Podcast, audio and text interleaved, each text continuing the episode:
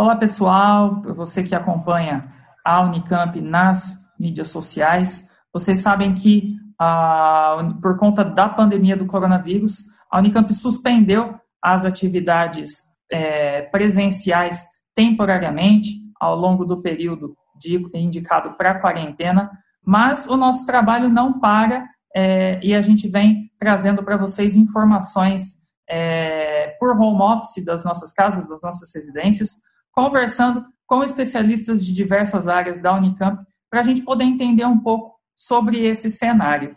Hoje eu vou conversar com o professor Guilherme Melo, que ele é professor do Instituto de Economia da Unicamp e também é diretor do Centro de Estudos e de, de Conjuntura e Política Econômica da Unicamp. Professor Guilherme, eu agradeço a sua participação aqui com a gente. E para a gente começar, é, eu queria perguntar para você o seguinte: a, a última grande crise econômica que a gente teve no mundo foi a de 2008, causada pela crise imobiliária dos Estados Unidos, desencadeada pela situação econômica dos Estados Unidos. Né? E agora existe essa previsão de uma nova crise econômica mundial por conta do coronavírus. Eu queria que você explicasse no que, que essa crise ela é diferente e o que, que o, quais que vão ser as necessidades específicas para a gente sair dessa nova crise que já que a gente já tem previsão de que vai ser desencadeada por conta do coronavírus. Bom, olá Felipe, olá a todos os telespectadores, ouvintes aqui é, da TV da Unicamp, prazer estar aqui.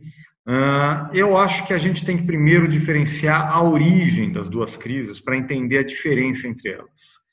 A crise de 2008 ela tem origem no mercado de crédito imobiliário nos Estados Unidos.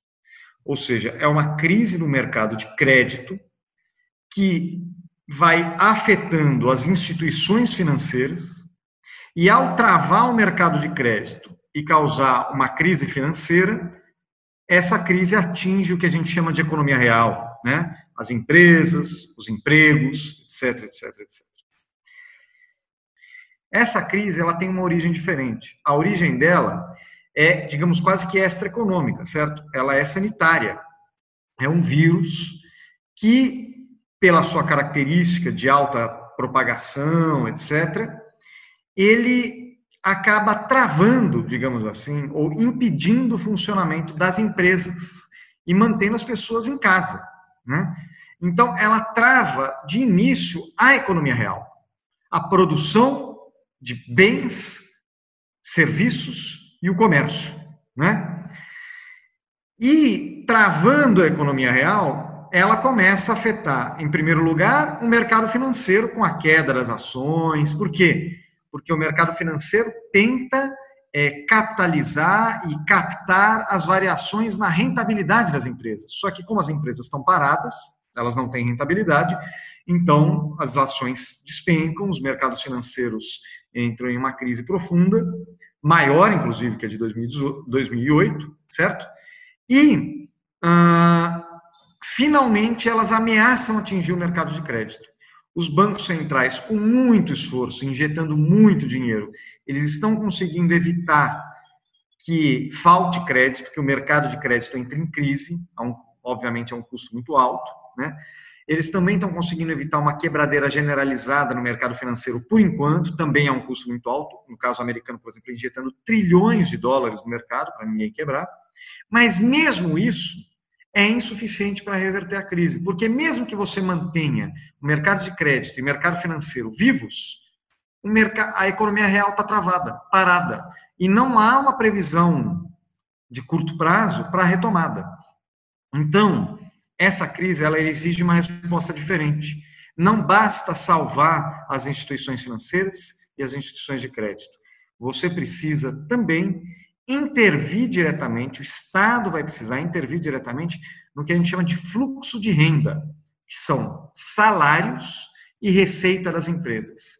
Porque, nesse momento de crise, as empresas não têm receita ou perdem boa parte de suas receitas e são incapazes de pagar salários. Se o Estado não fizer nada, essas empresas vão falir e esses empregos vão desaparecer. Ou seja, além da crise sanitária, nós teremos uma verdadeira crise econômica e social sem precedentes na história.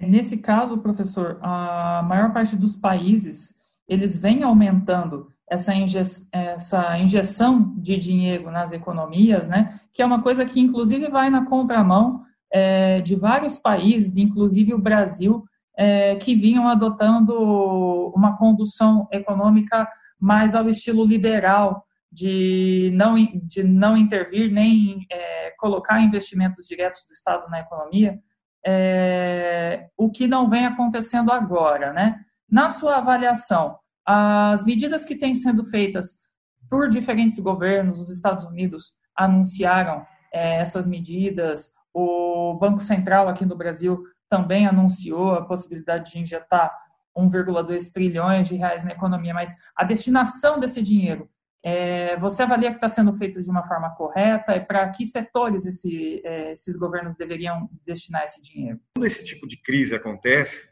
esse tipo de crise generalizada acontece, não sobram os liberais.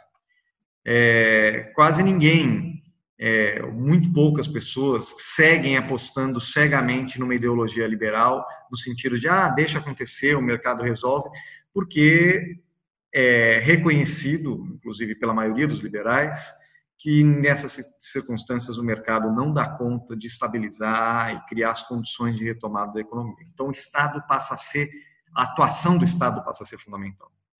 Como eu disse, não bastará o Estado salvar o setor financeiro e as instituições de crédito, que é uma coisa que custa muito caro. Esses trilhões que você falou, mesmo aqui no Brasil, que estão sendo liberados, injetados, grande parte deles é direcionada para salvar as empresas financeiras, o setor financeiro. E veja, não é que isso não é preciso ser feito. É preciso, porque se o mercado financeiro de crédito travar e quebrar de vez, as empresas não têm onde conseguir crédito. E num momento de crise, empresa sem crédito, quer dizer que as empresas vão quebrar. E aí os empregos vão acabar. Então, é preciso também promover o que a gente chama em economia de estatização dos estoques, ou seja, os estoques de riqueza financeira, as ações, os títulos privados, etc., vão precisar ser comprados pelos bancos centrais. Os Estados Unidos já estão fazendo isso, a Europa e o Brasil vai ter que fazer isso também. Vai ter que salvar instituições e provavelmente estatizar até algumas instituições, quer dizer, o Estado vai ter que comprar, assumir a responsabilidade para não permitir que isso se dissemine pelo tecido econômico e gere uma crise de proporções é, incontroláveis, certo? Além disso, por fim, é, o Estado vai ter que atuar, como eu falei, é, eu tenho usado essa expressão, a gente usou na nota do SECOM, que está aí junto dessa reportagem, a estatização dos fluxos de renda. Ou seja, o Estado vai ter que assumir a responsabilidade por pagar uma parte dos salários e das receitas das empresas. Né?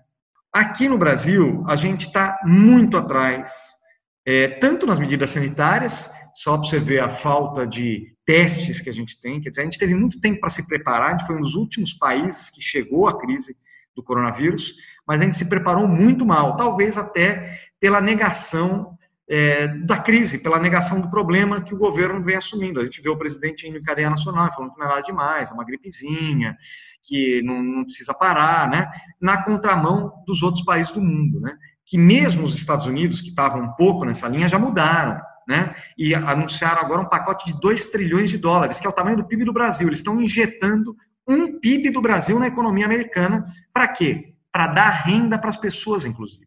Para dar dinheiro para as empresas, inclusive. E é nisso, do ponto de vista econômico, que o Brasil está mais atrasado. Acelerar e fazer muito mais do que tem feito até agora. Legal. E para a gente encerrar, professor, é, é lógico que esse, uh, tanto a questão do cenário econômico quanto previsões que possam ser feitas dependem muito é, da, do próprio encaminhamento que os setores de saúde dão para essa situação da pandemia do coronavírus e para as medidas que são, a, a, que são adotadas pelos países, pelas economias. Mas é possível traçar algum prognóstico, pensar como que, como que as economias vão sair é, desse estado de quarentena e quanto tempo levaria para elas se recuperarem dos efeitos econômicos que isso, é, que essa pandemia vai causar? Bom, isso vai depender muito da reação que os estados nacionais vão ter nesse momento. Se os, os países ou os estados nacionais permitirem que as empresas quebrem, que o desemprego dispare, que o mercado de crédito pare de funcionar, a, a depressão econômica vai ser brutal nesse primeiro momento, e mesmo quando você sair da crise, as empresas vão estar quebradas, não vão mais existir. Os empregos vão estar, não, não vai ter mais demanda, porque não vai ter mais ninguém, vai ter um monte de desempregados sem renda. Então, a dificuldade de você superar os efeitos da crise nesse cenário são enormes. Vai levar muito mais tempo, o custo social e econômico vai ser muito maior. É isso que os países do mundo inteiro já perceberam. O Brasil ainda está atrás, espero que perceba logo. Né? Tanto que a Alemanha, por exemplo, tem feito um pacote multibilionário, né? no caso em reais trilionário, de apoio aos empregos, às empresas e aos trabalhadores.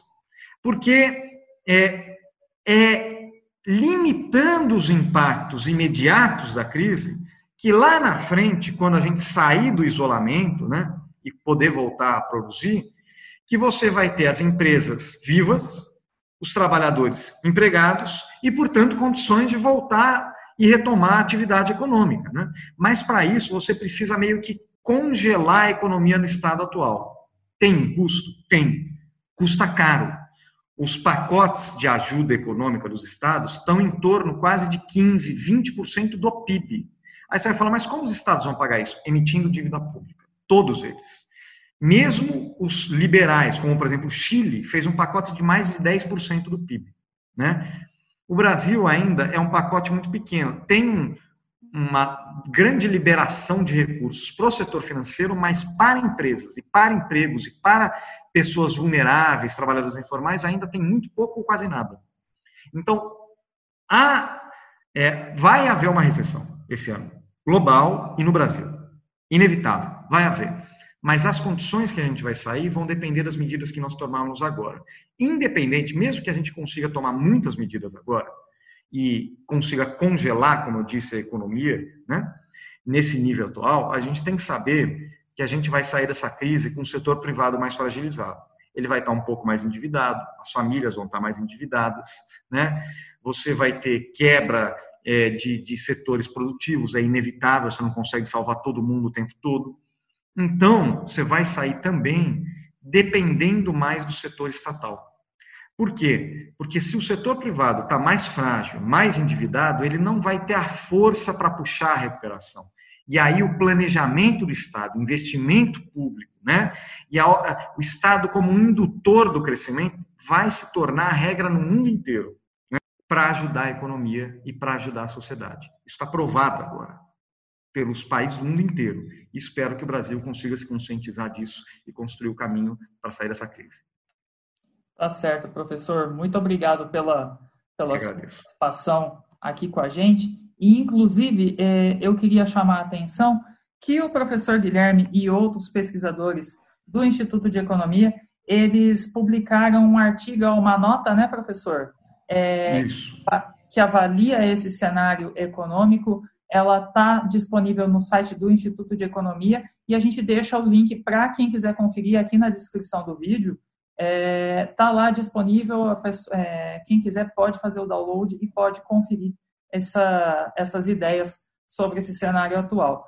E também é importante ressaltar que a gente está gravando esse vídeo hoje, dia 26 de março, mas esse cenário econômico é muito instável e depende também da evolução da pandemia do coronavírus. Então, eu já deixo o convite para o professor para estar de volta aqui com a gente para conversar sobre outros aspectos desse cenário econômico ao longo aí desse período de quarentena, porque eu acredito que a gente vai ter muita coisa para conversar, né, professor?